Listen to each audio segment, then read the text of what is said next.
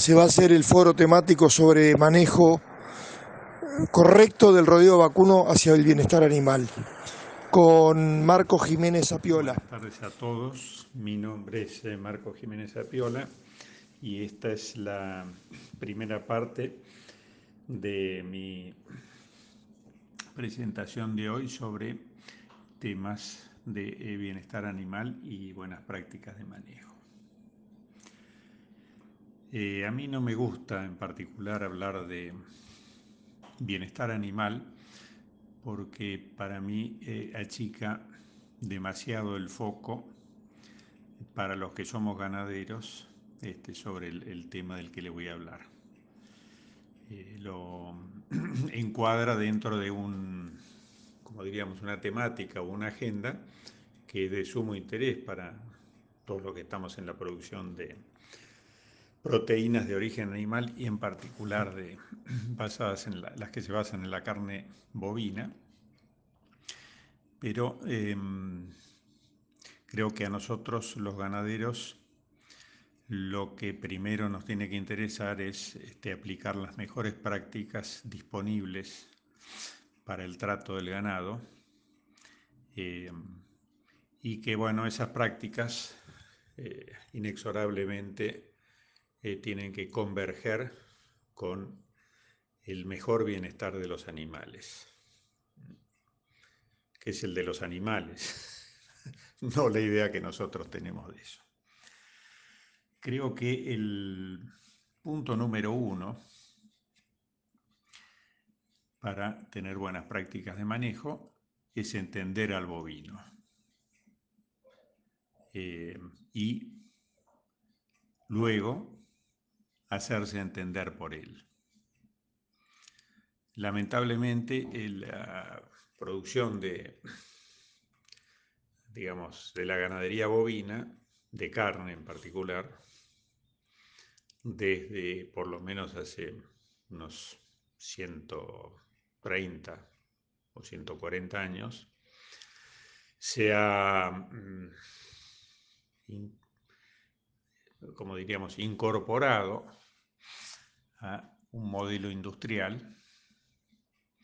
Y em, en ese modelo industrial lo que interesa es el, digamos, lo que sale de esa cadena de producción. Eh, y en esa cadena de producción el vacuno es un, insumo más, una cosa más, un objeto básicamente eh, que nos conviene eh, manejarlo de manera que te produzca rápidamente, este, fácilmente y bueno, se cree que más económicamente este, lo que los grandes mercados consumidores necesitan. Eh, a partir de eso, el vacuno empezó a ser trabajado, como si fuera un, objeto y un objeto al cual este, lo, que, lo mejor que se puede hacer es encuadrarlo dentro de un proceso como si fuera este, una cosa más. Em, ese modelo a lo que llevó básicamente es un concepto antagónico de la relación entre el humano y el bovino, eh, en la cual trabajar al bovino en cualquiera de sus etapa, digamos, etapa de su vida, es trabajar contra el bovino, porque se parte de la base o del principio de que el bovino va a querer hacer la suya y la suya no es la nuestra, sino que en general va a ser en contra de la nuestra, de modo que para que haga la nuestra tenemos que someterlo por la fuerza, por la violencia, por la intimidación, etc. O sea, todos elementos de trabajo contra el bovino que terminan siendo contra la naturaleza del bovino, de ahí los grandes costos en que incurrimos muchas veces sin darnos cuenta. Así que lo primero que yo creo que hay que tener en cuenta para entender al bovino es que el bovino es un animal que tiene ciertas características naturales y que lo mejor que podemos hacer es conocerlas y trabajar a favor de la corriente de esas tendencias, de esas conductas. Em, más recientemente ha surgido como superador de ese modelo antagónico tan dañino que todavía sigue siendo vigente de una manera bastante, bastante fuerte y bastante este, negativa, diría, es el modelo del predador-presa. O sea que la relación entre el humano y el este, vacuno es una relación de predador-presa. Por lo menos este modelo empieza a tratar de entender eh, al bovino y empieza a tratar de entender cómo él nos puede entender a nosotros. Sin embargo, creo que es un modelo eh, totalmente equivocado porque la relación predador-presa entre humanos y bovinos es algo que desapareció o empezó a desaparecer hace más de 10.000 años cuando se empezó a domesticar al, vacuno. O sea, una vez que domesticamos una especie eh, subordinada, eh, deja de haber una relación de predador-presa y empieza a haber un poco una relación más bien de eh, dominación y, y subordinación. Ese es el tema del próximo capítulo a partir de la domesticación de la especie este, bovina, nuestra relación es como de amos, de dueños. Eh, quizás no es la relación que se da entre un humano y un perro o un gato, por ejemplo, pero eh, se va asimilando a eso, o debería asimilarse a eso. El animal que mm, es susceptible de domesticación, en el fondo, se adapta a nuestra, como diríamos, nuestra jerarquía superior y eh, nos, nos, acata, pero no porque nos vea como un predador que si no nos acata este, lo va a matar y se lo, se lo va a comer, sino porque somos una, una especie superior. Eh, esto no, la superioridad no, significa que uno sea bueno, malo, ni mejor, ni peor, sino que es simplemente un hecho, este, como diríamos, casi un hecho material. De la misma forma que si nosotros vamos por una ruta y eh, de la mano de enfrente se nos este, atraviesa un camión, nosotros no lo vemos como un predador que nos quiere matar, sino lo vemos como algo que bueno, físicamente superior y preferimos corrernos a la banquina antes que ir y obligarlo o pretender obligarlo a que él se corra este, a la banquina. Es una cuestión, digamos, de este, más bien de instinto de supervivencia o de reconocimiento de que bueno, uno tiene ciertos límites. Eso es lo que reconoce el vacuno o el caballo o el perro, etcétera, cuando entra dentro de la, de la domesticación y nos obedece. Eh, con, a partir de la domesticación se inicia un modelo que es de colaboración, o sea, no, no, tiene por qué ser antagónico, ni tiene mucho menos por qué ser el de que los vacunos nos, nos obedecen porque tienen miedo de que los matemos. Eh, y esa colaboración entre especies se da eh, en primer término, como les decía, entendiendo al, bovino y entendiendo cómo se comporta el bovino. Pues la idea que yo tenía, por lo menos cuando empecé a ser ganadero, es que el bovino había nacido para, hacerme renegar y que era imprevisible, irracional, era una cosa misteriosa. Y sin embargo tiene una conducta que es eh, sumamente consistente, coherente, lógica, eh, muchas veces es mucho más racional, por lo menos entre comillas, que eh, nosotros, que el nuestro, el comportamiento del bovino. Del comportamiento del bovino nos interesa saber a los fines del manejo y de buen trato este, algunas cosas nomás. Por lo pronto, lo que yo llamo sus tres leyes de movimiento que son la ley de la manada, una vez que se inicia un modelo de colaboración, como es el que existe entre nosotros y las especies domesticadas, lo que tenemos que tener presente es las características del comportamiento de esa especie domesticada, en este caso del vacuno.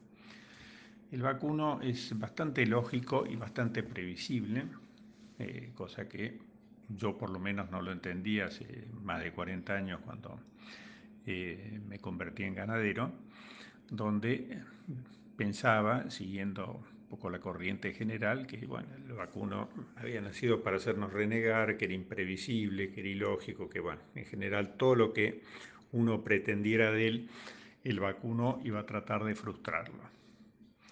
Em, no, no es así. El vacuno la verdad que tiene em, características y respuestas eh, de comportamiento que son muy previsibles y que en el fondo en algunas las podemos casi denominar leyes.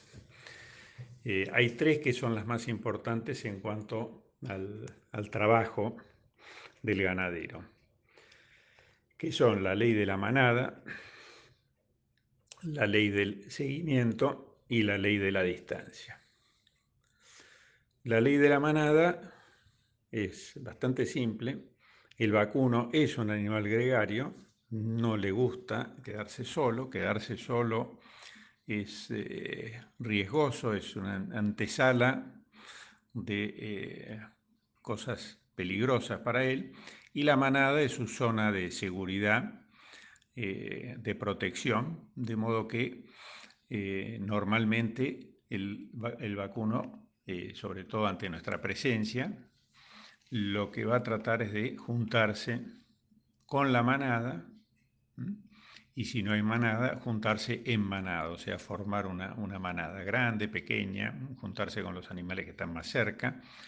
Si hay dos grupos, va a tender a buscar el grupo más grande, eh. Esa es un, diríamos, una tendencia este, muy, muy fuerte que eh, tenemos que tener en cuenta, que el animal va a moverse en respuesta a lo que nosotros hagamos, pero su primera reacción va a ser juntarse con la manada. La segunda es la de seguimiento, que cuando se inicia un movimiento X, ya sea juntarse con la manada, moverse, ir al agua, a la aguada, este, o avanzar de un potrero al otro, buscar pasto, lo que sea, el movimiento lo inicia parte de la manada y los otros animales este, siguen a los que inician el movimiento. ¿Por qué? Bueno, porque quieren mantenerse dentro de la manada. Y la tercera es la ley de la distancia, que consiste en lo siguiente. El vacuno, como especie subordinada eh, de la especie humana, o sea, de nosotros, y frente a otras especies, lo que busca es mantener una distancia de seguridad, una distancia que considera segura eh, en función de las circunstancias. No es una distancia fija, una distancia matemática ni nada, sino la distancia a la cual se siente cómoda frente a una especie superior como la nuestra. Nosotros también tenemos distancia de seguridad este, y la aplicamos, la defendemos eh, automáticamente, sin pensarlo. Bueno, lo mismo sucede en cierto modo con los, con los vacunos. Lo primero que quieren cuando nos perciben, sobre todo si nos perciben acercándonos a ellos, es guardar cierta distancia. Esa cierta distancia varía según las circunstancias, como le decía, si uno se acerca en este, actitud amenazadora, y bueno, por supuesto la distancia que van a querer tener es mayor. Y si uno se acerca en actitud muy agresiva, en el fondo su reacción va a ser efectivamente la de una presa frente a un predador no la de un animal domesticado frente a su amo o, jefe. Eh, y entonces lo que va a hacer es escapar, escapar para mantener, eh, mantener su seguridad. Es una reacción que no nos conviene suscitar en el vacuno, porque cuando el vacuno se pone en situación de presa, lo que va a hacer es escapar y ahí sí que nos va a hacer renegar y nos va a hacer correr y demás lo que tenemos que tratar siempre de que, bueno, que se junte con la manada y una vez juntado con la manada o con un pequeño grupo, a ese pequeño grupo lo vamos a poder manejar este, fácilmente si entendemos la dinámica de ese grupo y si nos hacemos entender por el vacuno con nuestras señales. Esas son las tres principales leyes que tenemos que tener presente y que normalmente no, no tenemos presente. Normalmente no prestamos atención y dejamos animales aislados, por ejemplo, y hacemos montones de cosas que son sumamente este, como diríamos, aversivas o negativas para el animal y que lo predisponen mal frente a nosotros y que más bien lo predisponen a cuidarse de nosotros no simplemente de mantener una distancia apropiada. Con esto termino el segundo. Tercer capítulo. Otras características importantes de eh, la naturaleza del bovino. Eh, como animal de presa, ¿qué? Porque efectivamente es un animal de presa, no es un animal de ataque. Corre siempre riesgo de ser atacado por predadores, y eso lo sabe, aunque nosotros no nos comportemos como predadores. Em, tiene una visión em, periférica muy amplia que le ha permitido sobrevivir a los predadores durante centenares de miles de años y no más. Eh, pero tiene una visión relativamente precisa solamente cuando nos mira de frente en un sector bastante estrecho, donde nos ve con los dos ojos y al mismo tiempo ve un sector de lo que tiene adelante si fija la mirada en nosotros, no va a ver lo que hay en el piso, ni va a ver lo que hay a 3 o 4 metros de altura. Para ver lo que hay en el piso tiene que bajar la cabeza y mirar el piso. Y para ver lo que hay arriba también tiene que levantar la cabeza. Eh, tiene una zona lateral a ambos lados donde ve de costado con un solo ojo y ahí ya no distingue ni la distancia de los objetos o de, los, este, de las personas, ni el tamaño de, este, de, las cosas, sino que lo que sí distingue son movimientos, pequeños movimientos, y eh, en general, en reacción a esos movimientos, lo que procura, es este, mantener o aumentar incluso la distancia de seguridad, o sea, apartarse.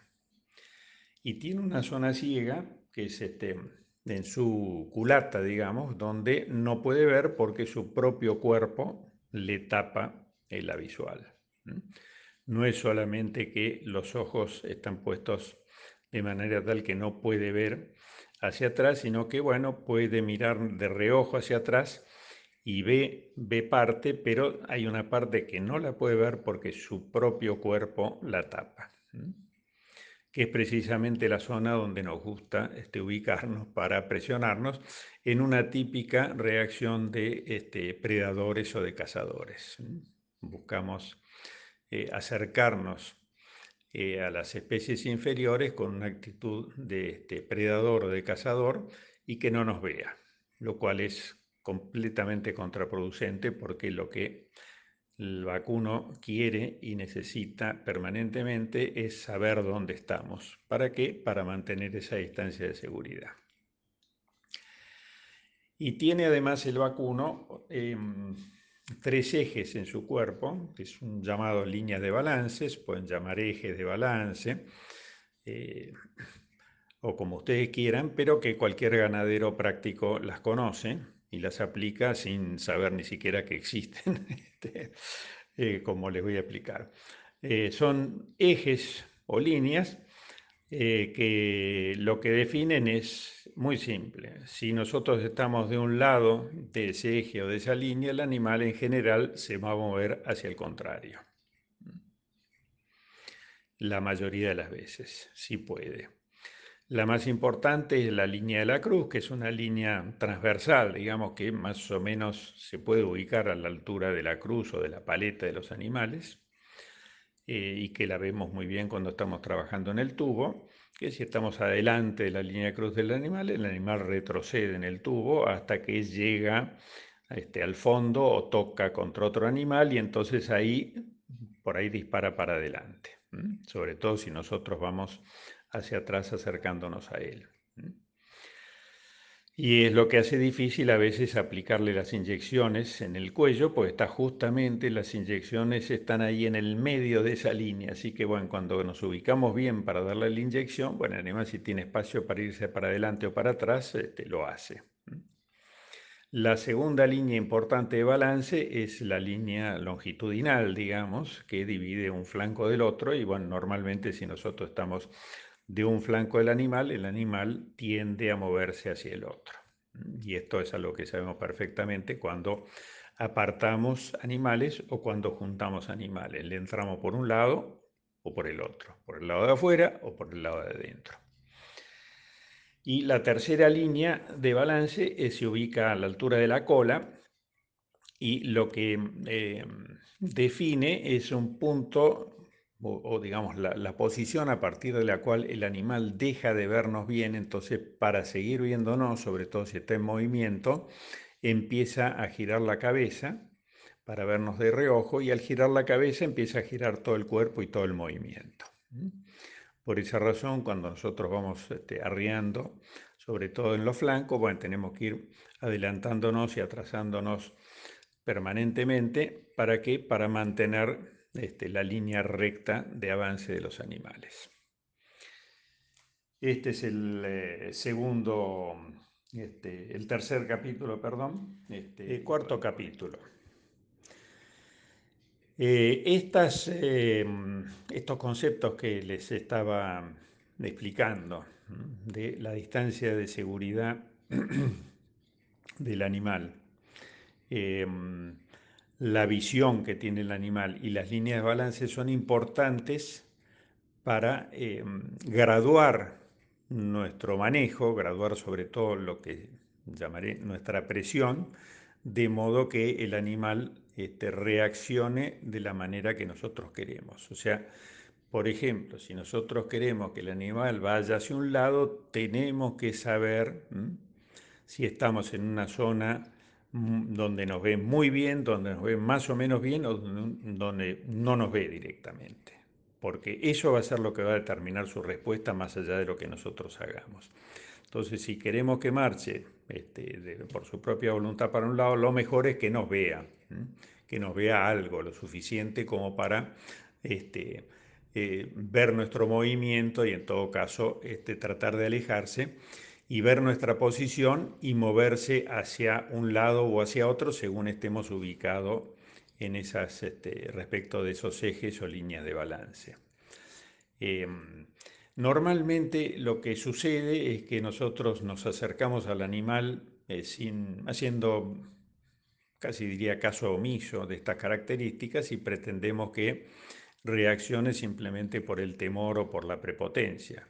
Eso es lo que ocasiona que su reacción nos parezca imprevisible. Cuando uno la empieza a analizar desde este punto de vista, o sea, si nos acercamos demasiado, nos acercamos demasiado rápidamente, eh, eh, invadimos su distancia de seguridad este, muy bruscamente, eh, o nos acercamos, digamos, por la zona ciega, o nos acercamos de frente, o, o em, eh, no, tenemos este, en cuenta si está cerca o lejos de su grupo, etc. Eh, bueno, no entendemos su reacción, este, pues simplemente no, no entendemos este, cómo funciona, cómo se mueve el animal. Nosotros hacemos que se mueva el animal mediante la presión. La presión no significa que uno este, vaya ahí con una morsa este, o con un este, mm, aparato hidráulico para presionarlo. Hay, lamentablemente hay frigoríficos, por ejemplo, que se manejan con esa idea y hay muchos, este, muchos este, establecimientos ganaderos o industriales que manejan ese concepto pero no, no hace falta este, aplicar una presión física. La presión psicológica que emana de nuestra superioridad como especie, que el animal la entiende, la entiende sin necesidad de que le hagamos una disertación. Entiende que somos superiores de la misma forma que nosotros entendemos que ese camión que se nos viene encima nos va a matar si no nos corremos. Ellos entienden que nosotros somos más jefes que ellos y lo que van a tratar es de eh, desarrollar conductas este, defensivas y nosotros lo que tenemos que hacer es que esas conductas defensivas sean funcionales a nuestro manejo, es decir, que se eh, alejen de nosotros o se aparten de nosotros yendo hacia donde queremos que vayan. La distancia de seguridad es lo más importante que tenemos que tener presente y es muy fácil de determinar. Es aquella distancia a partir de la cual el animal se empieza a mover para apartarse de nosotros. En un animal de tambo es este, con el lechero es cero, o sea, el animal acepta que el tambero lo toque, cosa que normalmente no sucede entre humanos y este, bovinos. Eh, ahora probablemente si voy yo, que soy un extraño, este, y trato de tocar a un animal de tambo, no le guste o no lo acepte. Y quiera tener por lo menos un metro o algo así de distancia respecto de mí. En vacunos de carne, la distancia normal de seguridad es una cosa que va entre los 10 y los 15 metros, según el nivel de aceptación que uno logra o el nivel de miedo que uno le, imprime a la relación, lo cual no es, este, no es útil para nosotros. Em, la presión que nosotros ejercemos este, se ejerce de muchas maneras, pero a veces basta con la mirada, basta con la posición, basta con acercarnos, con movernos de cierta forma, no hace falta gritar. En general, el animal entiende eh, nuestro mensaje, si es un mensaje simple, claro y breve. Eh, no si es un mensaje, eh, por ejemplo, continuo, estamos todo el rato gritándole o todo el rato pegándole o corriéndolo o persiguiéndolo. No entiende si es un lenguaje confuso o complejo, o sea, si nosotros nos movemos, gesticulamos y gritamos al mismo tiempo y nos acercamos al, este, al animal, no, no entiende, pues son demasiadas cosas para que su cabeza, que es limitada, las pueda entender. Y si nuestra presión es así muy, muy brusca, también es eh, inentendible para el animal y lo que sí entiende, bueno, es que posiblemente eh, seamos una amenaza importante eh, para él y, bueno, se convierta en un, se, comporte como un animal de presa y se dispare, o sea, adopte la fuga, que la verdad que no es un comportamiento que nos sirva para mucho. Eh, y con esto termino el capítulo. Eh, la forma de la, presión.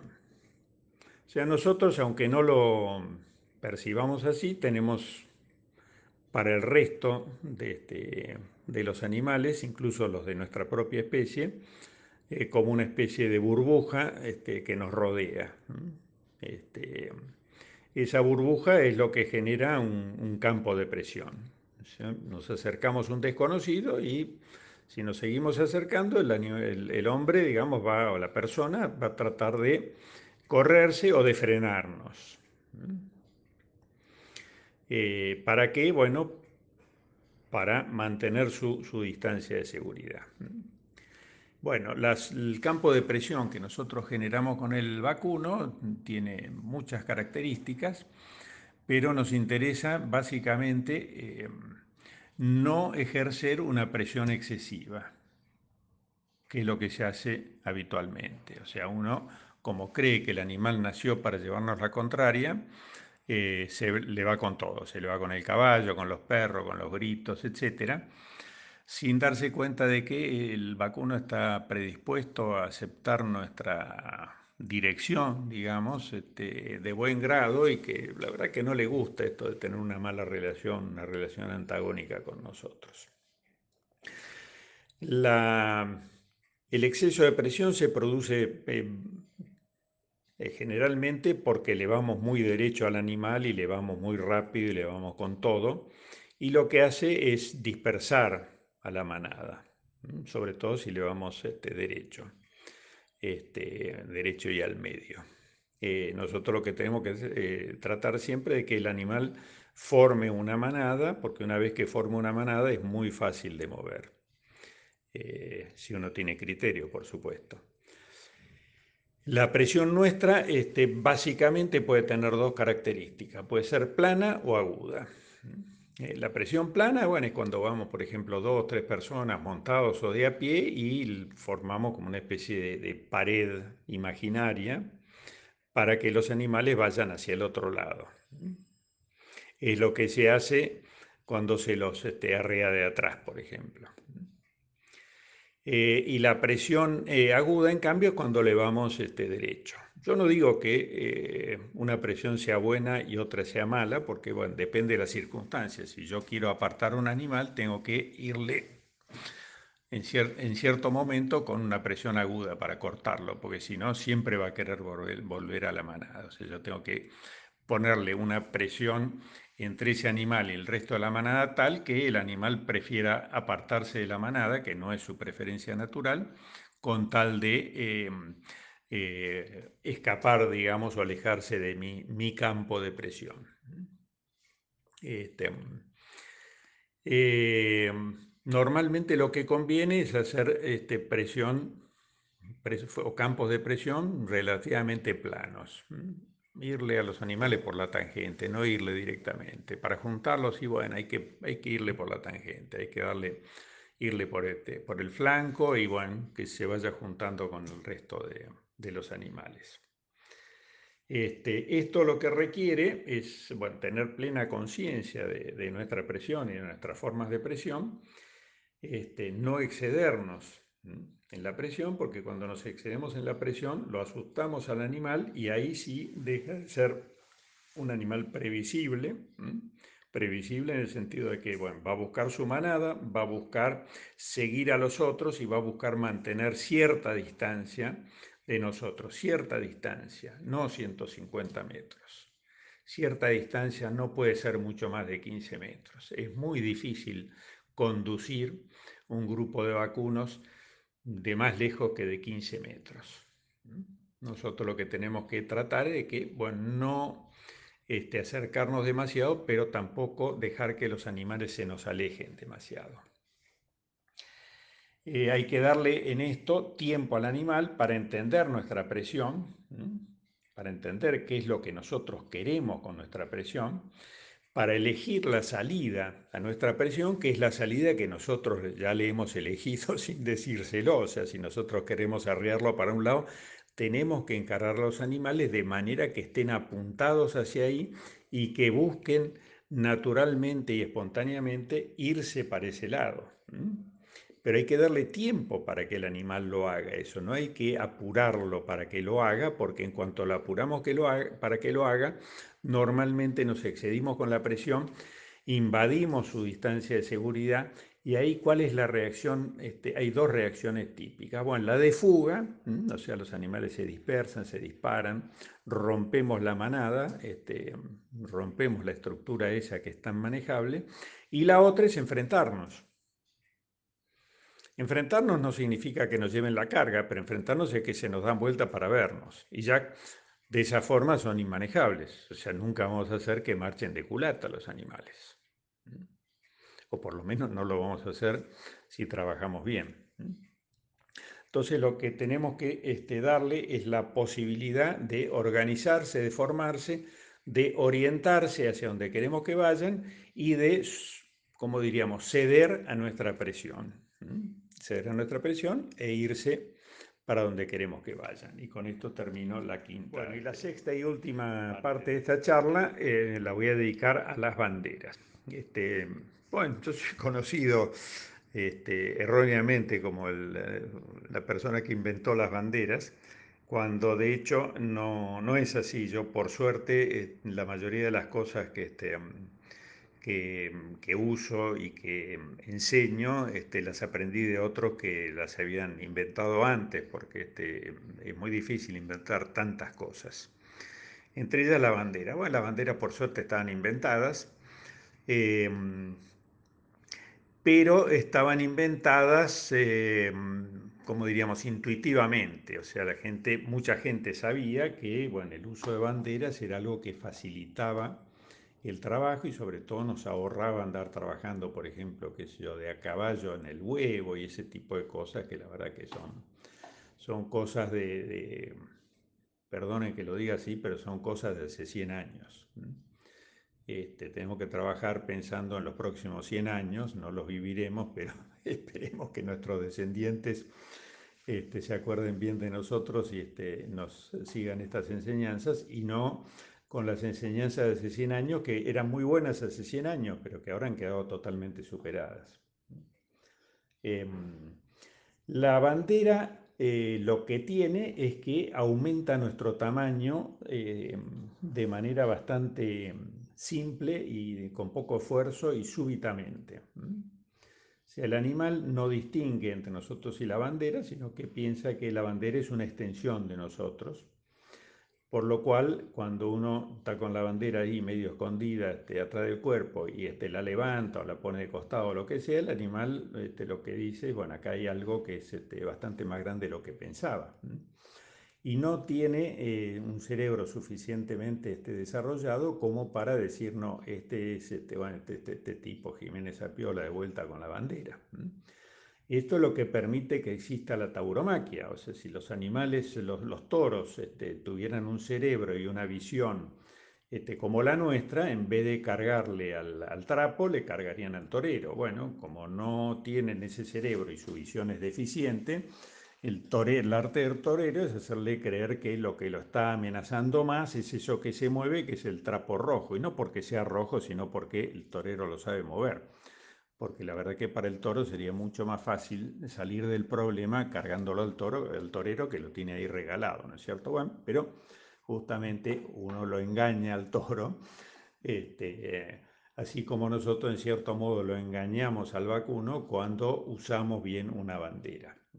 Es una señal visual que aumenta nuestra envergadura y con eso aumenta nuestra presión sin necesidad de que nosotros nos movamos de un lugar direcciona nuestra presión. ¿Por qué? Porque la ponemos para un lado, la ponemos para otro, y es lo mismo que si nosotros nos corriéramos para ese lado o nos corriéramos para el otro. Y no tenemos que hacer ningún esfuerzo para eso, simplemente poner la bandera este, para un lado o para el otro. Eh, con esto no solo aumentamos nuestra presión, sino que le damos dirección a nuestra presión. Si estamos demasiado adelantados, respecto al animal, bueno, se la ponemos hacia atrás de, la línea de la cruz y incluso hacia atrás de la línea de la cola y entonces el animal dice, bueno, se fue para atrás el, este, el bicho. Entonces marcha para adelante pese a que nosotros quizás estamos parados adelante de la línea de la cruz, así como el torero hace que el toro cargue contra el capote y no lo cargue a él. Así que hay que acordarse de eso, es una señal visual, no es para hacer ruido, no es para tocarlo al animal, no es para pegarle al animal. Cuanto más le tomamos la mano a esto de que es una señal visual, menos la vamos a usar porque vamos a saber ubicarnos mucho mejor sin necesidad de andar bandereando de aquí para allá. Y hablando de banderear, lo peor que podemos hacer es banderear, porque, y porque ahí le damos una señal confusa este, al, animal y como les digo, nuestras señales tienen que ser claras, simples y breves. Y si el animal no reacciona como queremos, bueno, no es culpa del animal, es culpa nuestra. Cambiemos la señal, mejoremos la señal. Hay este, tres posiciones básicas para el uso de la bandera, que es cuando estamos atrás del animal, cuando estamos adelante del animal o cuando estamos en el flanco del animal. Cuando estamos atrás del animal, normalmente quedamos en la zona ciega o de poca visión. Lo que hay que hacer es levantarla bien alta. ¿Por qué? Porque el animal de reojo no le tapa las propias ancas, no le tapan este, la visual, sino que nos ve. Por eso cuando vamos montados podemos arrear desde atrás. Cuando levantamos la bandera bien alta, hacemos que nos vea el animal de reojo no entiende qué es lo que hay, pero sabe que es algo muy grande, así que por si acaso mantiene o aumenta su zona de seguridad y se aleja. ¿Hacia dónde se aleja? Hacia donde ve bien, con los dos ojos, hacia donde ve, dónde pisa. No es verdad que los animales quieren volver hacia atrás y por eso se nos dan vuelta. Se nos dan vuelta porque no nos ven. Eh, cuando estamos adelante la usamos para frenar al animal, es el uso en el tubo, la verdad que es el primer uso que le di allá por el año 86 y me ha dado enormes satisfacciones porque me ha permitido ordenar el trabajo en el tubo de una manera muy simple, muy económica, mínimo esfuerzo, algo que yo este, realmente amo. Todos amamos hacer las cosas con el mínimo esfuerzo. Yo no creo en transpirar la camiseta, creo en usar la cabeza para este, obtener los resultados que necesito del, ganado con el mínimo esfuerzo para mí y para el propio ganado. Este, y en el flanco, bueno, tenemos que saber que si se la adelantamos adelante la línea de la cruz, lo vamos a frenar al animal y si se la ponemos para atrás, el animal va a marchar. Nosotros estamos quietitos ahí en el flanco del animal, pero moviendo la bandera hacemos que retroceda o que, se, este, o que, se, o que avance. Y hay otros usos, muchos otros usos este, de la bandera, que bueno, en los corrales para juntarlos, para orientarlos, para cortarlos, que como digo es el único uso donde la bandera va de punta. La bandera va de punta porque ahí corta, hace una cuña entre el animal que queremos apartar o el grupo de animales que queremos cortar y el grupo de animales que queremos frenar. Este, y bueno, después está el tema del formato de las banderas, que para eso les recomiendo que me busquen, busquen en, mi Facebook y este, van a encontrar este, con, mi, con mi nombre, van a encontrar la descripción de cómo yo recomiendo que se hagan las banderas. Y con esto más o menos termino, es una exposición muy breve. Yo trato de, de, ser claro, pero entiendo que es muy difícil este, explicar todas estas cosas en tan poco tiempo, así que me pongo a disposición de ustedes para todas las preguntas que quieran hacer, este, aclaratorias de esto. Y bueno, realmente lo que lamento es este, hacerlo por este medio donde no me ven, no tengo animales adelante, no tienen medio que creerme y que referirse a su propia experiencia para decir, bueno, el hombre tiene razón o el hombre está equivocado. En tanto que si esto fuera una demostración, digamos, práctica, presencial, bueno, yo les podría decir, bueno, ven, yo voy a hacer esto y van a ver cómo el animal va para este lado. Y bueno, y lo hace no porque yo soy un genio, sino porque yo más o menos entiendo al animal y me hago entender por él. Eh, buenas noches. En reemplazo de la demostración presencial, yo lo que les recomiendo es que después de, eh, que antes, mejor dicho, de oír todo esto, eh, busquen en, YouTube, poniendo mi nombre, mi canal de YouTube, donde tengo, no sé, creo que son 116 videos o algo así, y bueno, van a poder ver alguna de estas cosas en, en la práctica son filmaciones de un trabajo concreto, no, no son, este, como diríamos, películas que armé para, para engañarlos. Este, van a ver que son cosas este, prácticas. Buenas tardes, Federico, eh, eh, Alfredo. Eh, muchas gracias.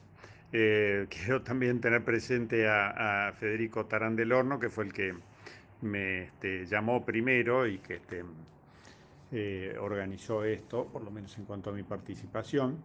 Y bueno, quiero agradecerle a la UGAP y a todos ustedes por la invitación. Este, yo, en el fondo, sigo siendo ganadero, este, aunque ya esté eh, más bien retirándome de estas actividades.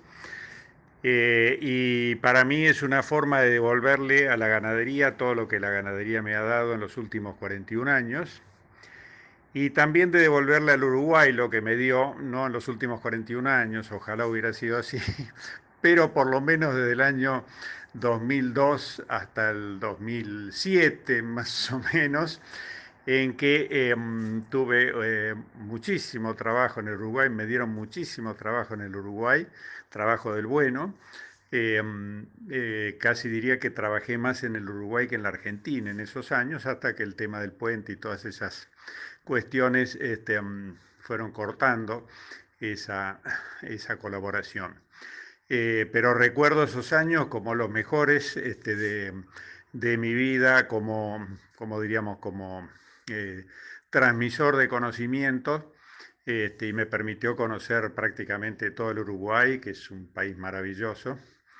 Este, y bueno, para seguir presentándome, les digo, eh, yo estudié sociología y fui sociólogo y viví como sociólogo o de la sociología durante bastantes años. Este, pero en el año 80 mi vida dio un giro y este, me convertí en, bueno, primero en peón ganadero, digamos, de la empresa familiar en que trabajaba y después en ganadero fui aprendiendo, este, lo cual fue una cosa maravillosa porque em, como sociólogo este, me dedicaba a estudiar y a trabajar con gente y la gente no cumple y el vacuno, en cambio, una vez que uno lo conoce y lo sabe tratar, es una maravilla porque es una especie sumamente cumplidora, sumamente consistente y de lo único que se trata es de ser cumplidores con ellos. Y bueno, cuando entendí esto, empecé a trabajar de otra forma y lo que estamos este, tratando en esta reunión de hoy es un poco la consecuencia de esa forma distinta de trabajar, con y no contra el vacuno. Eh, les quiero agradecer nuevamente la, invitación y bueno, quedo a disposición de ustedes para las preguntas que, este, quieran hacerme. Eh, bueno, respondo em, a la pregunta, bueno, a la última pregunta primero. Yo creo que no, no, no haría falta que espere de la mañana a la tarde o de la tarde anterior. Em, yo probaría con parar, qué sé yo, 10, 15 minutos nomás y dejar que el ganado se, se acomode y se tranquilice. De todos modos, es una respuesta muy en general, pues yo para darle una respuesta precisa tendría que ver cómo es la entrada al huevo y mm, si se pasa directamente del corral donde usted em, ingresa, digamos, a la tropa, al huevo, que eso es una dificultad este, adicional.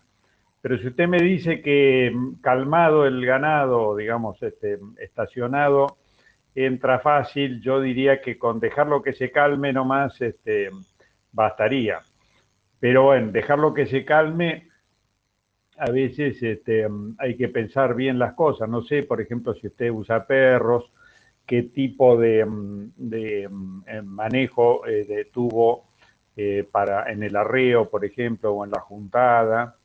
Eh, no sé, no es, no es tan fácil, digamos, este, no, no, es simplemente quedarse quieto, pero con quedarse quieto uno, dedicarse a otras cosas y dejarlos en paz 15 minutos, quizás podría andar.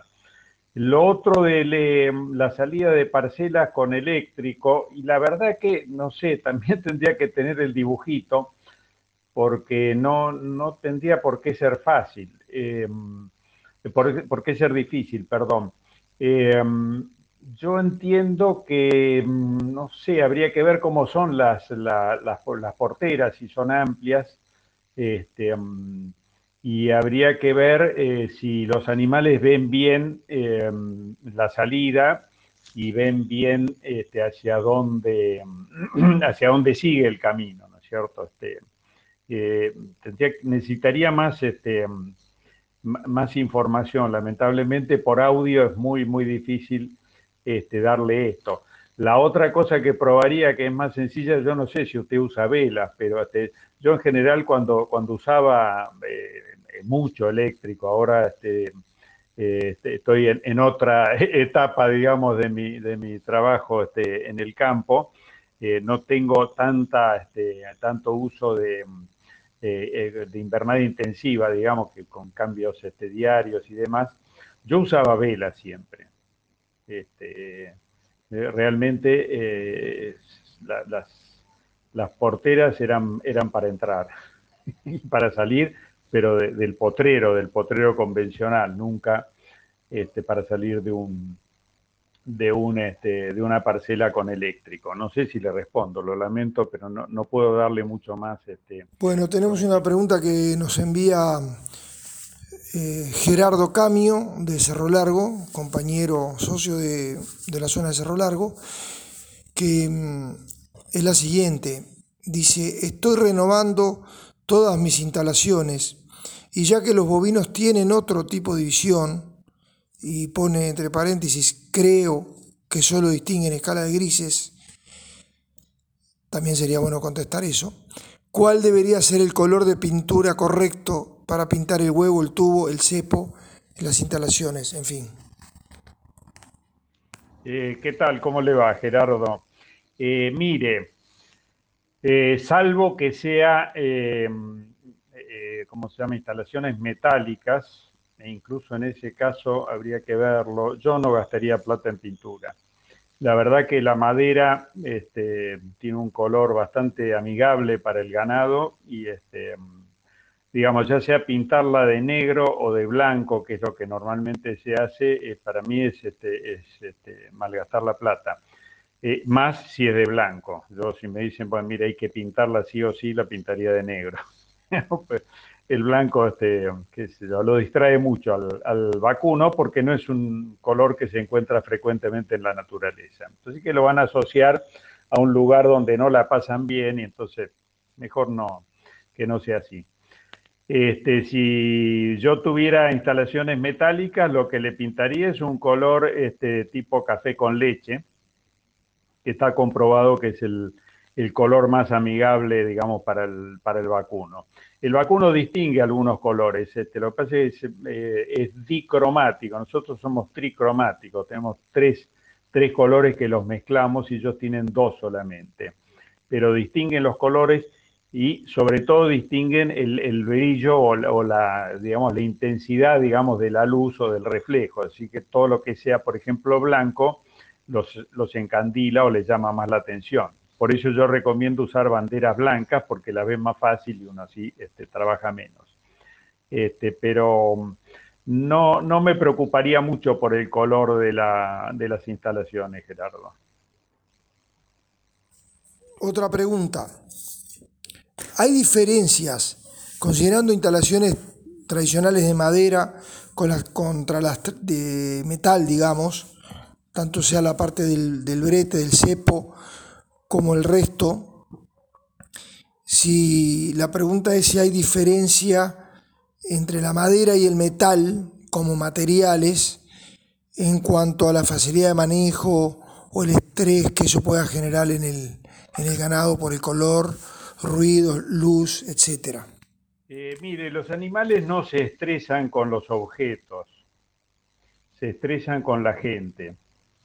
Por esa razón, los tambos estos llamados robotizados, este, que están, digamos, no de moda, pero son la vanguardia hoy en día, em, em, generan, digamos, más producción de las vacas a igualdad de todo lo demás, ¿no es cierto? Porque, bueno, simplemente le ahorramos a las vacas la molestia de nuestra presencia.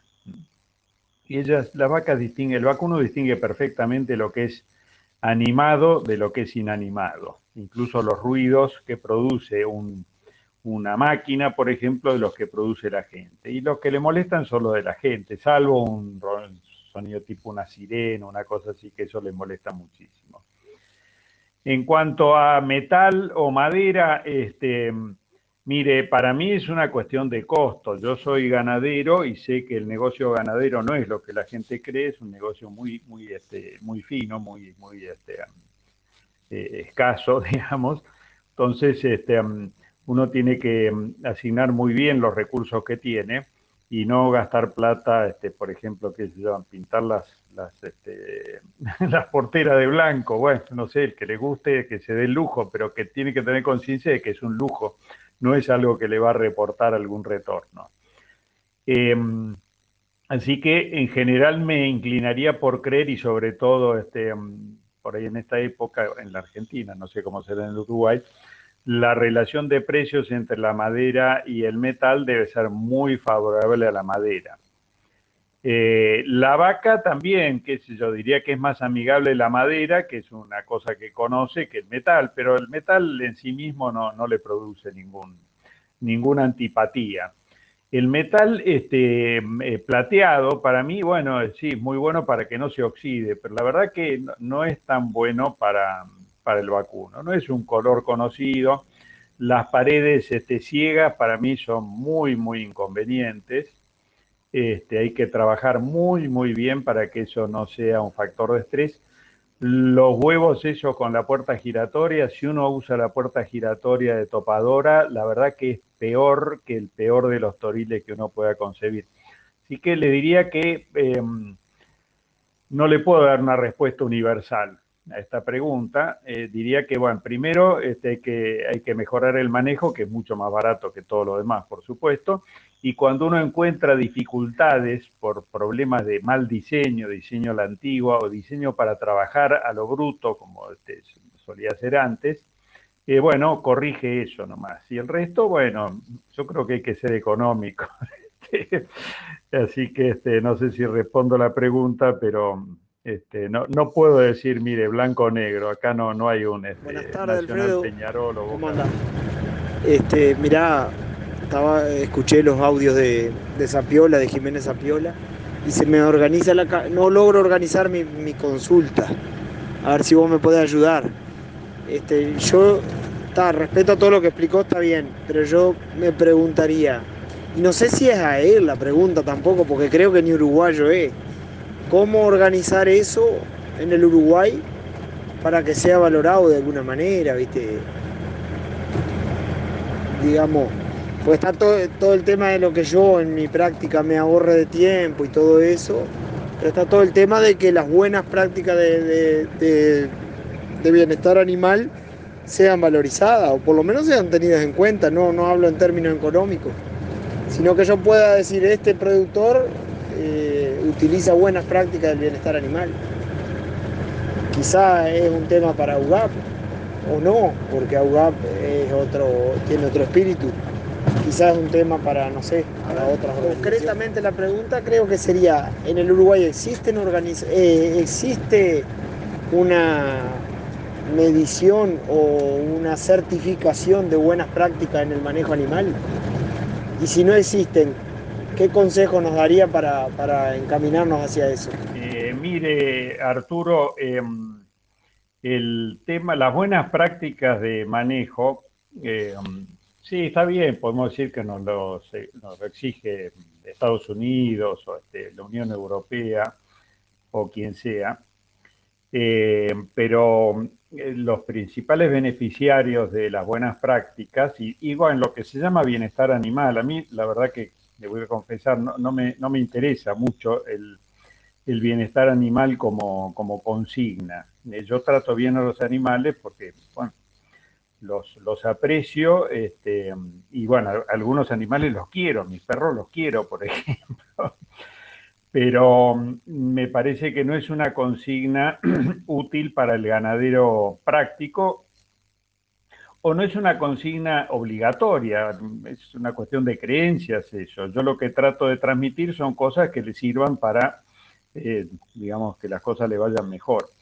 Y yo creo que eh, las buenas prácticas son eh, prioridad de uno. ¿Para qué? Bueno, primero para pasar menos trabajo.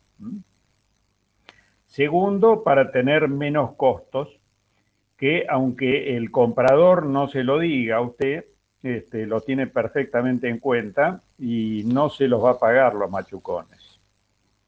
No le va a pagar la carne oscura. O sea, si los animales tienen algún, algún defecto, algún daño, de alguna manera se lo va a descontar. En el caso del Uruguay, que se vende casi todo, y si no todo, al, gancho, este, um, y no sé si esa segunda, tercera, cuarta balanza, pero no sé, ya después de que le sacaron todos los errores que uno tiene, Así que lo que le van a pagar a usted es lo que, lo que queda del, buen trabajo.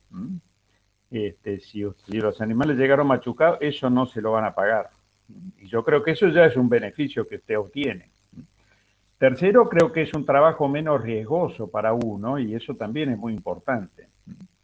Eh, yo no sé cómo será allá, pero en la Argentina y en muchos otros lugares, el trabajo ganadero es un trabajo de alto riesgo, de más de, más de 10% de, de siniestralidad. Este, entonces, bueno, si uno no quiere dedicar mucho tiempo este, a, atender pleitos y, este, a tener problemas, o, atender a, empleados o atenderse uno mismo que tuvo un accidente, más le vale este, tratar bien a los animales y con eso va a tener mucho más que el bienestar animal, según lo entienden los, los europeos o los norteamericanos, porque ellos se fijan en algunas cosas que para mí son secundarias. Eh, Lo que yo sé es que hay frigoríficos en Uruguay que le prestan muchísima atención a eso y lo sé porque me han contratado para que este, diera estas charlas eh, y demostraciones y demás. Este, he estado en, Colonia, he estado en eh, Tacuarembó, he estado en, Salto, em, en, eh, bueno, en San Jacinto he estado varias veces. ya no recuerdo, este, pues digo, con el tiempo este, me llaman menos pero he trabajado mucho con la industria frigorífica este, uruguaya y he trabajado mucho en actividades eh, promocionadas por la industria, por ahí no en el frigorífico, pero he estado, también en, este, en BPU este, el año pasado, este, y a veces hacen eh, reuniones de, productores para que los remitentes este, adopten mejores prácticas, porque para ellos no es negocio un animal machucado. Así que, aunque usted no se lo digan, Arturo, nunca le va a decir un frigorífico, este, porque es una cuestión de, como diríamos, de práctica de negocio. Mire, Jiménez Apiola, usted es un genio, qué bueno novillo me manda y todo, porque sabe que uno oye eso y dice, bueno, mire, págueme más. Pero usted va a saber que lo, lo suyo vale, primero, porque lo van a llamar, no va a tener que estar llamando usted. Porque si usted manda 37 novillos y hay uno machucado, es, un clavo para el frigorífico eso. El frigorífico quiere tener 37 o 40 o lo que sea animales lo más parecidos el, uno al otro y que no tengan defectos. Porque el animal que tiene algún defecto sale de la línea de la exportación, hay que, hay que trabajar mucho más este, por ese animal que no sirve. Eh, lo que sí, bueno, entonces aprecian fácilmente este, eh, al, productor que, este, que, trabaja bien y que manda tropas que no tienen este defecto por, por malas prácticas. Este, no, no. Eh, no se lo van a decir, pero no se preocupe, se lo van a pagar. ¿Por qué? Y porque necesitan, no, no abunda Buenas. Este, soy Federico Tarán de la zona de 33, departamento 33, paraje Verde Alto. Este, mi pregunta era relacionada en cuánto influye en, en, un lote, póngale de, ganado, eh, el encerrado, cuánto estrés produce, cuánto mal le hace, eso es una pregunta, y enrabada esa, en cuánto influye en el estrés de los animales, eh, usted ya lo dijo en los audios, la forma de trabajar, pero el diseño del corral, cuánto influye. Eh, y bueno, y ya que usted habla también me gustaría preguntarle las, las boot box que usted menciona, cómo funciona. Una breve explicación. Muchísimas gracias. ¿Qué tal? ¿Cómo le va, Federico? Eh, bueno, usted pregunta mucho. Mire, el estrés de los animales es un producto de nuestra eh, eh, mala onda, digamos. Este, si uno, sobre todo alguien que es este, criador y que está con los animales, este, o criador o, engordador, lo que sea, bueno, un filtro, alguien que está, digamos, con los animales todos los días, si uno es más o menos una buena persona con ellos, le aseguro que no tienen estrés. Y los vacunos reconocen enseguida eso. Entonces, bueno, a veces cuesta porque uno ya tiene malos hábitos, pero el estrés no es una cosa inherente a que uno encierra a los animales y ya eso los hace estresarse. No, es, es el producto de todas las cosas que nosotros hacemos eh, porque creemos que son necesarias para, para digamos, juntar un, una un lote, digamos, este, arriarlo, meterlo en los corrales y, y todo eso. No, no, el vacuno este, nos, nos banca perfectamente, siempre y cuando nosotros seamos este, más o menos este, gente normal. Este, así que, bueno, claro, si uno los encierra, los encierra apretados en un lugar eh, chico y encima, bueno, hay perros y uno les grita y los, este, los trata con hostilidad y demás, y bueno, se van a estresar este, muy rápidamente y muy aceleradamente, pasan de primera a quinta velocidad este, muy rápidamente y a veces volver a bajar este, a primera o a punto muerto este, toma su tiempo.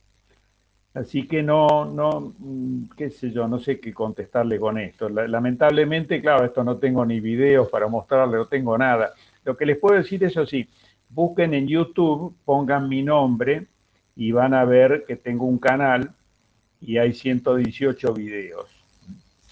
este, donde, bueno, esto se ilustra, porque claro, uno dice, qué lindo esto, sí, qué verso, quisiera verlo. Bueno, ahí algo van a poder ver, porque no son este, obra de teatro lo que filme, la realidad del trabajo.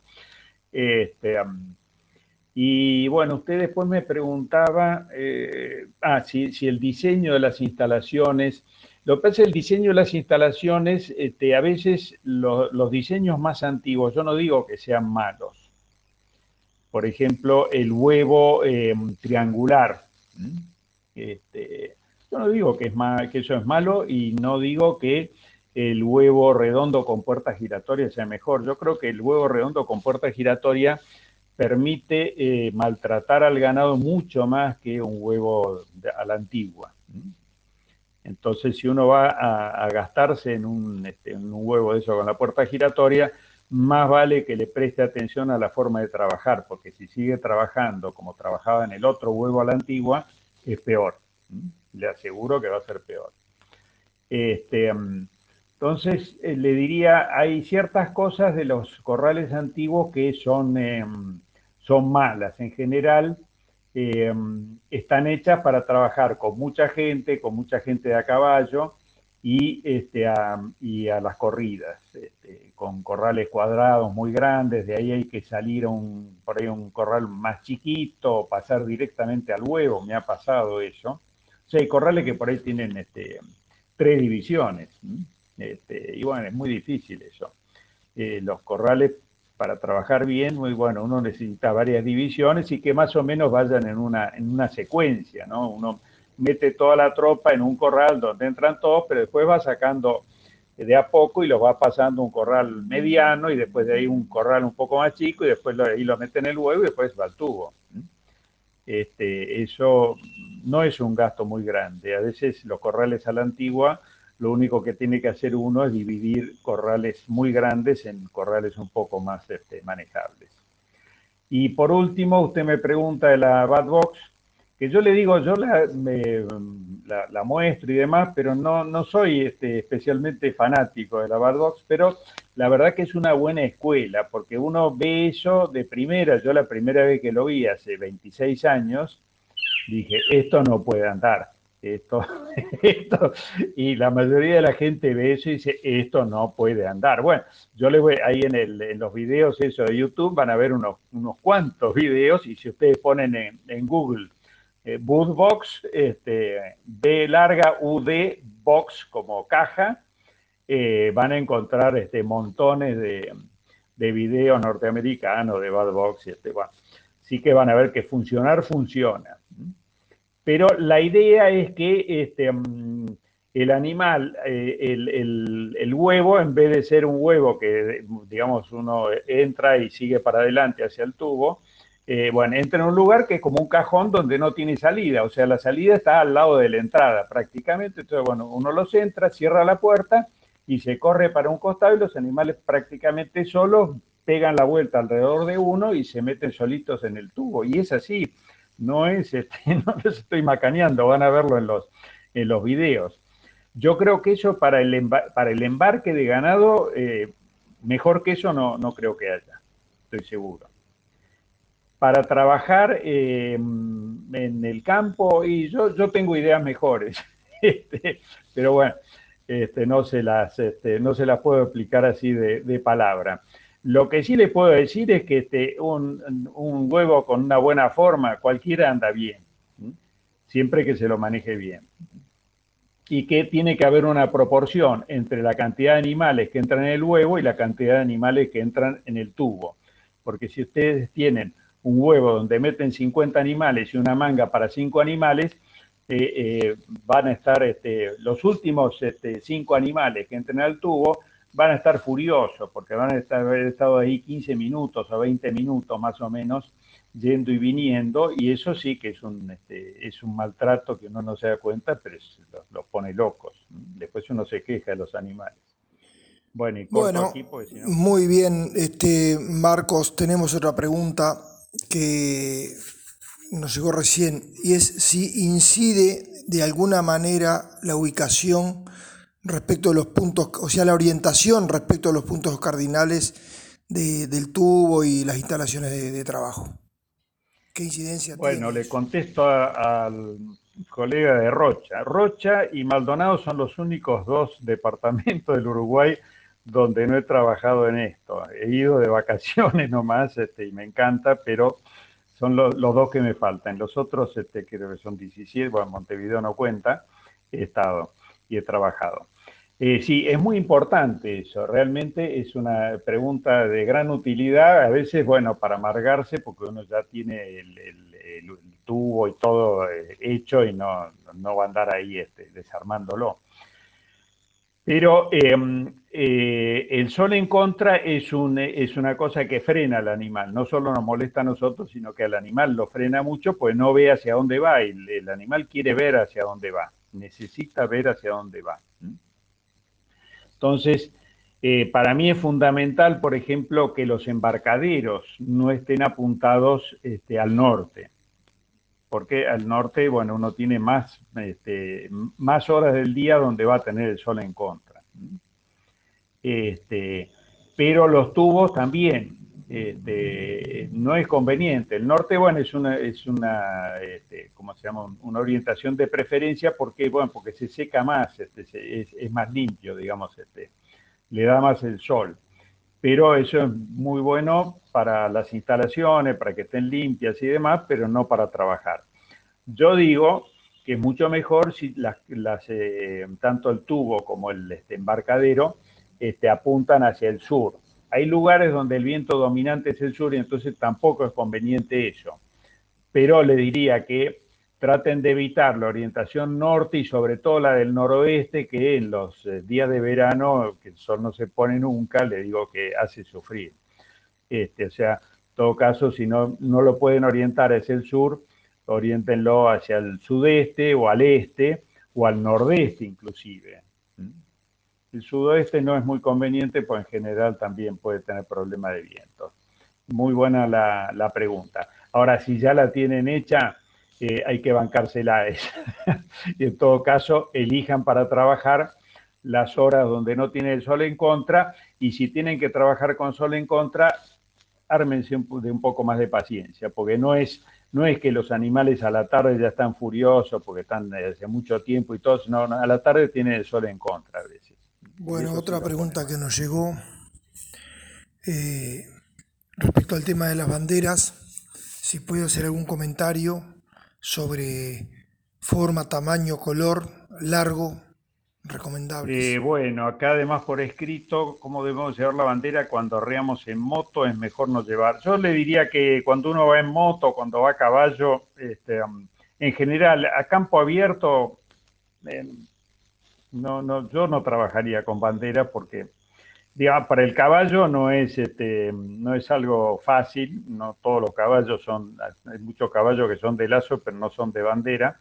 Y cuando uno va en la moto, bueno, mejor que tenga las dos manos. Este, yo he usado mucho la moto, así que lo sé por experiencia propia. Eh, si uno va en un cuatriciclo y va arreando de adelante, así en pastoreos muy intensivos, es bueno tener una bandera larga, ¿para qué? Para que los animales no lo sobrepasen a uno por los costados. Porque los animales se acostumbran a ir a su velocidad y no, tiene que ir a nuestra velocidad, la velocidad que nosotros queremos, que es al paso. Porque cuando el animal empieza a trotar, y empieza a correr, y la verdad que se hace menos controlable, algunos se ponen nerviosos y mejor seguir el viejo consejo de José Hernández que decía por ninguna razón se ha de sacar a la rienda que se arrea de su paso natural. En cuanto a las banderas largo y demás, yo recomiendo dos largos, una bandera digamos de dos metros por lo menos de largo, que es para trabajar en los espacios un poco más grandes, en los corrales un poco más grandes y trabajar si uno está este, atrás del, del huevo o al costado del huevo o incluso adentro del huevo, cosa que no recomiendo, pero bueno, a veces es así, este, no, no hay elección. Yo recomiendo la, más larga, este, que nos permite eh, dar una imagen de más tamaño y sobre todo nos permite guardar mejor la distancia, este, como diríamos, la distancia de respeto del animal y no entrar en una, no, no dejar que nos lleve puestos, lo más importante que uno tiene que hacer cuando está entre los animales, cuidar la propia integridad, ¿no es cierto? En tanto que en el, em, en el tubo, al costado del tubo, lo que se necesita es una bandera bien cortita, no más de un metro de largo, el paño es lo mismo, es la bolsa, digamos, típica de campo, puesta del lado blanco, porque la verdad que, como le digo, el blanco lo pescan mejor que cualquier este, dibujo, logo ploteado que pueda tener. Y yo soy partidario del mínimo esfuerzo, así que si puedo darle una señal clara, simple y breve, que me cuesta menos energía al animal, lo hago así. Este, la bandera es una señal visual, no es para hacer ruido, no es para andar moviéndola, no es para refregársela en el morro, sino es para mostrársela porque el animal, como tiene una visión rudimentaria, no sabe si eso es duro, duele, etcétera, y lo que piensa además es que es parte de nuestro cuerpo, entonces nos hace mucho más grande. Entonces, si se la ponemos adelante en el tubo, por ejemplo, y va a frenar, normalmente va a frenar, salvo que venga ya encarado, ¿no es cierto? este, mientras lo vea. ¿eh? Si lo tocamos con, la bandera al, animal y en el tubo, y bueno, le va a meter para adelante, pues enseguida se da cuenta de que no, no duele. Así que es importante eh, tener en cuenta eso, es una señal visual, no es una herramienta de contacto, no es para tocarlo, no es para pegarle, no es para hacerle ruido, etcétera. Es para mostrársela y el animal como ve más o menos y sobre todo interpreta eh, muy mal, digamos, la, la, realidad circundante, piensa que, bueno, que eso es como un brazo enorme que uno tiene. Bueno, por eso existe la, la tauromaquia, si no, este, los toreros morirían como moscas. ¿Qué hace el torero? Y el torero le hace creer al toro que él y el capote son lo mismo y que la parte importante de ese, de coso enorme es el capote y no él. Entonces, mientras carga el capote, el torero sobrevive si el toro se diera cuenta o se da cuenta de que lo importante de, ese conjunto es el torero, se lo lleva puesto, lo mata. Bueno, nos acaba de enviar otra pregunta Javier San Román de Rocha, que dice así, hay un porcentaje muy bajo de animales, capaz que entre el 1 o el 2 por mil, con conductas diferentes. El que siempre queda para atrás en las mangas, el que te atropella, que te salta en el tubo, en fin, ¿cómo tratarlo? esos casos. Mire, eh, Javier, cuando uno eh, lo tiene ahí, digamos, porque está cargando una tropa, por ejemplo, y bueno, hay un animal de esos, hay que bancársela. Yo lo que recomiendo es que esos animales que yo diría que son antisociales o antidisciplinados, hay que detectarlos de chiquitos y sacárselos de encima, y sobre todo sacarse las vacas que son así, porque van a producir terneros y terneras que son así, y toros, bueno, ni hablar. ¿eh? o sea, un toro este, indócil, este, además de ser un, de pasarnos trabajo, nos genera riesgos. Así que eh, yo diría que es fundamental tener toro, no digo toros que sean unos, bobos, digamos, de, este, de mansos, pero no toros que sean agresivos, no toros que nos estén mirando todo el rato. El toro que nos está mirando todo el rato nos va a llevar puesto algún día y nos va a hacer crías que van a ser así. Eh, cuando lo tenemos así ya en ese momento, le diría, el animal este indócil en el fondo es el que soporta menos la disciplina de que lo llevemos ahí a ese lugar donde está encerrado y que después lo vayamos metiendo cada vez en lugares más chicos, culminando, digamos, en el tubo o, en el yugo, ¿no es cierto? O cepo.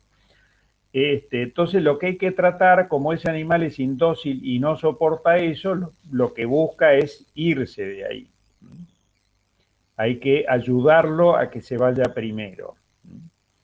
Si uno, eh, digamos, no los este, está empujando y presionando, en cuyo caso ese es el animal que inmediatamente se nos refuga para atrás. O sea, si uno los va llevando en grupo, grupo son tres animales o más, este, por ejemplo, desde el huevo al tubo o desde el huevo del embarcadero a la rampa, y no los apura, yo le diría, el primero que se apure es ese.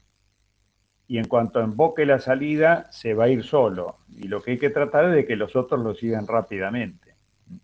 Nunca hay que dejarlo solo ese animal. ese animal solo es peligroso. Si embarcamos hay que hacer lo posible para que ese animal no nos vaya quedando para el final, hay que tratar de que vaya saliendo en las primeras cargas de un camión. Y cuando trabajamos este, en, el tubo, bueno, lo que hay que tratar también es de que vaya, este, vaya saliendo primero, porque si uno este, lo deja irse para atrás, se va yendo para atrás, y al final queda solo y salta, atropella y demás. El, vacuno solo es muy peligroso porque es un animal de manada y lo que necesita es sentirse acompañado. Cuando se siente solo, este, es mucho menos previsible, mucho más agresivo este, y mucho más irracional, digamos. ¿no? Este, el vacuno es, mucho más racional de lo que uno cree, es muy lógico, pero cuando está solo pierde totalmente la, la cabeza. Así que si nos quedó un animal de esos solos, por ejemplo, estamos cargando y nos queda ese al final, y bueno, yo, mire, para mí lo mejor es bajar, digamos, toda la mitad de, atrás del camión, no bajar dos o tres. Pero bueno, si quieren probar, prueben con dos o tres, no prueben con uno solo, prueben con dos o tres. Y después asegúrense de que en el camión haya lugar para que entren en un solo movimiento, no que se vuelvan a trancar, ¿no es cierto? Pero al animal para moverlo hay que moverlo en grupo. Tratar de mover un animal solo se puede, pero la verdad que es contra su naturaleza. Este, y eso sí es algo que nos causa muchísimos problemas y nos pasa muchísimo trabajo y roturas y accidentes de trabajo. No hay que trabajar el animal solo y si el animal se fue quedando solo, eh, hay que impedirlo. Antes de que se quede solo, hay que este, dejarlo con un grupito y tratar de mover todo el grupito donde está el animal ese. Este, bueno, tenemos otra pregunta mm, del foro que, mm, a ver si la puedo sintetizar. En un rodeo se supone que hay animales líderes o punteros, como se dice normalmente, eh, que siempre van adelante, digamos, que uno a veces identifica como que son los, los punteros, ¿verdad? Los líderes. Eh, hay dos preguntas vinculadas con esta condición. A ¿Cómo se establecen esas relaciones? Eh, ¿En cuánto tiempo? ¿Cuánto duran? Y si ese tipo de relación, o sea, de liderazgo, tiene que ver con sexo, edad, pelo del animal, mansedumbre, en fin, si hay alguna asociación entre ser animal puntero, digamos, y alguna de esas características. Y la otra parte de la pregunta es si tendría algún valor práctico identificar esos animales y usarlos como señuelo, en fin, o para armar lotes de punteros en los arreos o en, los trabajos de, de los corrales. Bueno, empiezo para el final. Eh, sí, el señuelo es una de las, este, eh, de las grandes herramientas de la ganadería antigua, por supuesto. Yo no sé si hoy en día, eh, con, digamos, una vez que uno tiene corrales, se justifica, salvo en campos muy, muy ásperos, muy difíciles de monte y demás, donde sí puede tener una, una utilidad. Antes tenía utilidad porque había unos corrales y el resto era campo abierto. Entonces, bueno, ¿cómo hacíamos para juntar eso? Y bueno, si uno tenía señuelos era mucho más fácil, ¿no es cierto? Eh, hoy en día no sé, eh, es más bien excepcional esa, esa condición. Eh, ahora, de, lo, de, la primera parte, lo más es muy importante lo siguiente. Yo pensaba lo mismo que, que quien me hizo la pregunta, ¿no? O sea, que los punteros eran los líderes o los dominantes o los jefes. Y no es así. O sea, los, este, los punteros son medio como los atletas, los jóvenes. ¿eh? O sea, si llevamos vacas con vaquillonas, las vaquillonas van a ir adelante y van a correr y en el fondo uno las tiene que atajar. Y lo mismo si llevan ovillo, novillitos, bueno, este, o, o vacas viejas y vacas jóvenes, bueno, las vacas viejas se van a quedar atrás. Los animales dominantes este, son dominantes en general por la edad, por el tamaño, la edad, digamos, no, no excesiva, ¿no es cierto? Es lo que pasa con los toros. Eh, la edad del tamaño, bueno, si tienen guampa, por supuesto, y cosas, digamos, de más de temperamento. Entonces, bueno, en un rodeo de vacas enseguida este, hay una jerarquía y esa se forma y es muy, muy, este, es muy dura de cambiar, es muy estructurada. ¿eh? Por eso no es conveniente mezclar vaquillonas con vacas, por ejemplo. Este, ¿Por qué? Y bueno, pues las vacas a las vaquillonas este, las, tratan mal. ¿eh? ¿Qué bienestar animal? No, las tratan pésimo. Son bastante duros los animales entre ellos. Y bueno, uno lo ve con los toros, por supuesto, ¿no? los toros, digamos, atléticos, los de, qué sé yo, tres, cuatro años, bueno, al de dos años, un año, lo, lo hacen pelota, si pueden y al viejo, al más viejo, también lo hacen pelota. Entonces le diría que lo dominante tiene que ver con la idea y con el tamaño, pero también con la fuerza. Y la fuerza no solo la física, la fuerza psicológica. Uno ve que hay animales que de repente miran nomás a otro y el otro animal se corre. Este, pero no son los punteros, esos siempre van en el medio de la tropa. ¿Por qué? Y bueno, pues el medio de la tropa es el lugar más protegido, no son tontos. Eso lo saben. Entonces, bueno, los que corren los riesgos van adelante. Y la cola son los animales más viejos, lastimados, qué sé yo, rengos, etcétera. Este, así que las tropas tienen esa estructura y los dominantes van al medio, los, este, los jóvenes y atléticos y, este, y vigorosos, digamos, son los que hacen punta este, pero no son los líderes, hacen punta nomás, van abriendo el camino. Y la cola son los, este, los menos, eh, los que están, digamos, abajo de la, de la jerarquía o de la estructura esa. Por eso arriar empujando de atrás es totalmente contra natura, porque uno lo que pretende es que por ahí un animal chico o un animal lastimado o enfermo empuje justo a lo del medio, que son los dominantes, y ellos saben que los van a moler a patadas, no, no lo van a querer hacer, por eso terminan refugándose para atrás. Por eso para los arreos, digamos, a campo abierto, yo pienso que, bueno, salvo animales muy, muy amadrinados, muy mansos, siempre es conveniente tener alguien adelante que marque el paso de manera que la tropa marche a la velocidad del animal más lento. Así tenemos una tropa, porque para arrear lo único que se necesita es tener una sola tropa, no dos o tres tropas. Empujando atrás y normalmente terminamos teniendo dos o tres tropas. ¿Por qué? Porque los punteros se nos disparan para adelante, los del medio van a su paso, que es 5 kilómetros por hora, de eso no lo vamos a sacar, y los de atrás, eh, por ahí van más despacio y los empujamos y entonces se nos refugan para los costados. Eh, esto, ¿en cuánto se forma esto? Pongámosle una tropa de, en un feedlot de novillos, esto se forma más o menos en cinco minutos, es impresionante, es increíble, pero es así. Este, si no son muchos animales, tiene que ser una cantidad de animales que más o menos este, sean, no, que son 80 animales, pongamos más de 80 animales, los animales no, no, se pueden acordar de todos, entonces cada vez que se miran dicen, ah, pero vos sos tal o sos cual, entonces miden fuerzas de vuelta, pero miden fuerzas mirándose nomás. A lo sumo se ponen de costado como para mostrar qué grandes que son y con eso ya normalmente el que dice, bueno, este es más grande que yo, ¿qué hace? Se corre. Este, los únicos que se pelean mucho son los toritos este, jóvenes, digamos. Em, así que no, existe una jerarquía, pero la jerarquía es engañosa. Los que van adelante no son los líderes. Los que van adelante hacen punta nomás. Son como los, este, los exploradores. Los líderes son los que van al medio.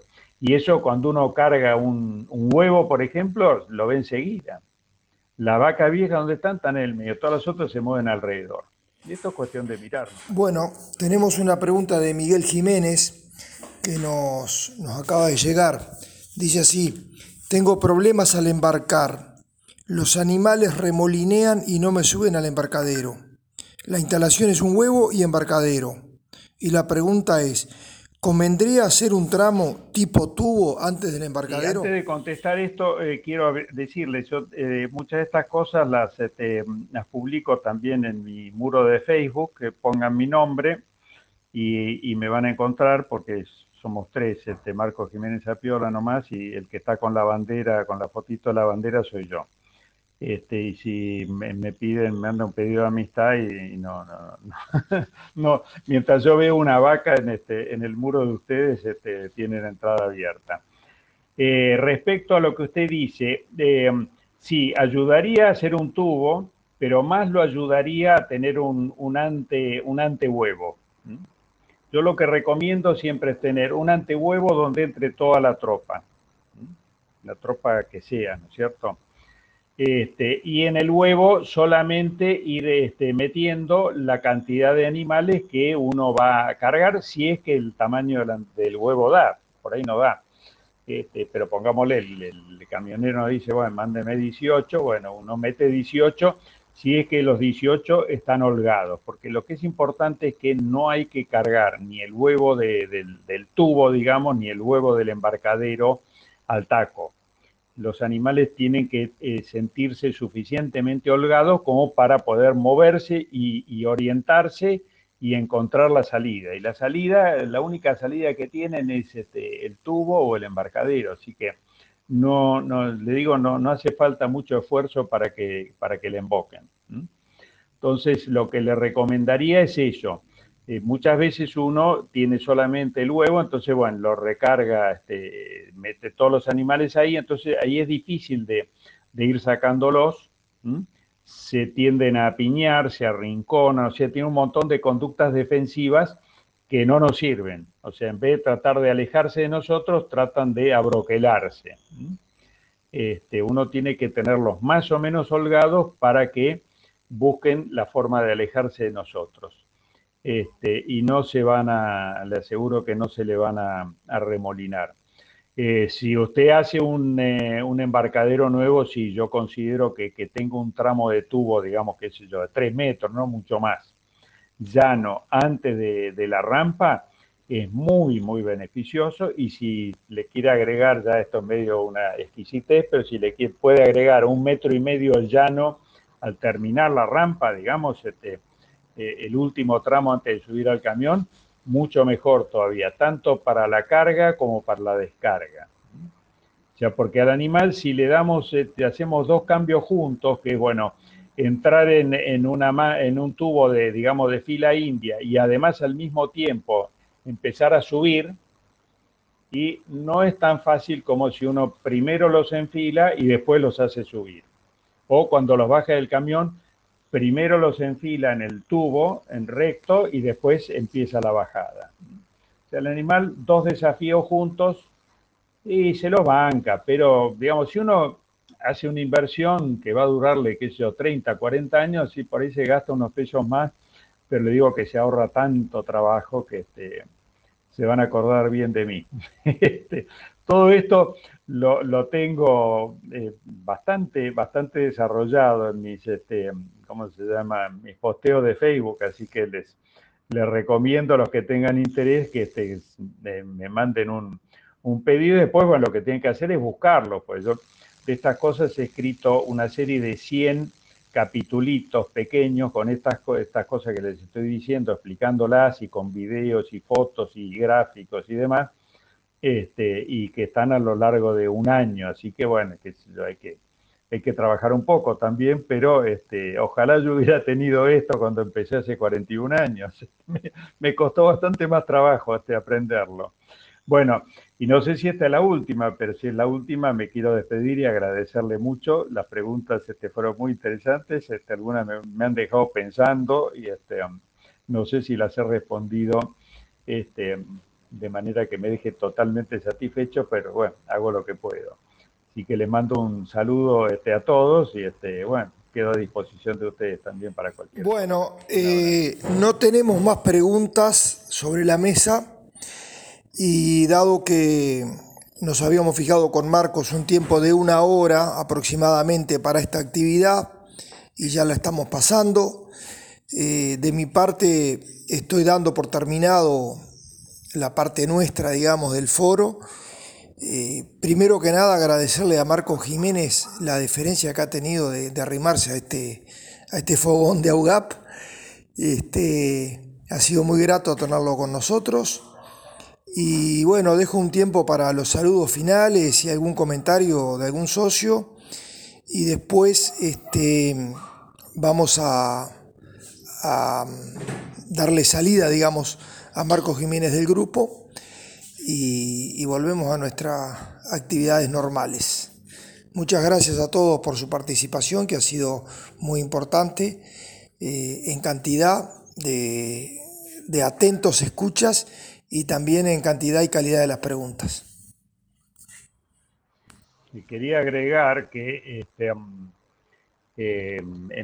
sobre todo en mi primera época, este, siempre fui muy, este, ¿cómo le diría? No fanático, pues, trato de no ser fanático de nada, pero muy, muy interesado en el aprovechamiento del, pastizal natural.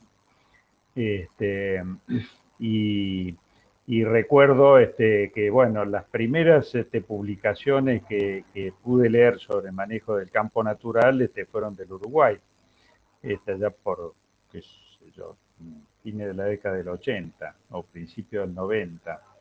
Eh, dos este, libracos con varios artículos de, ¿cómo se llama?, de manejo de campo natural, que el caraguatá, que el mío mío, la cardiz y todo eso, que me resultaron de muchísima utilidad y que los recuerdo con, con enorme cariño también. Así que bueno, este, si bien, bueno, y ahora la ganadería que hago es, este, sí, básicamente en campo natural también.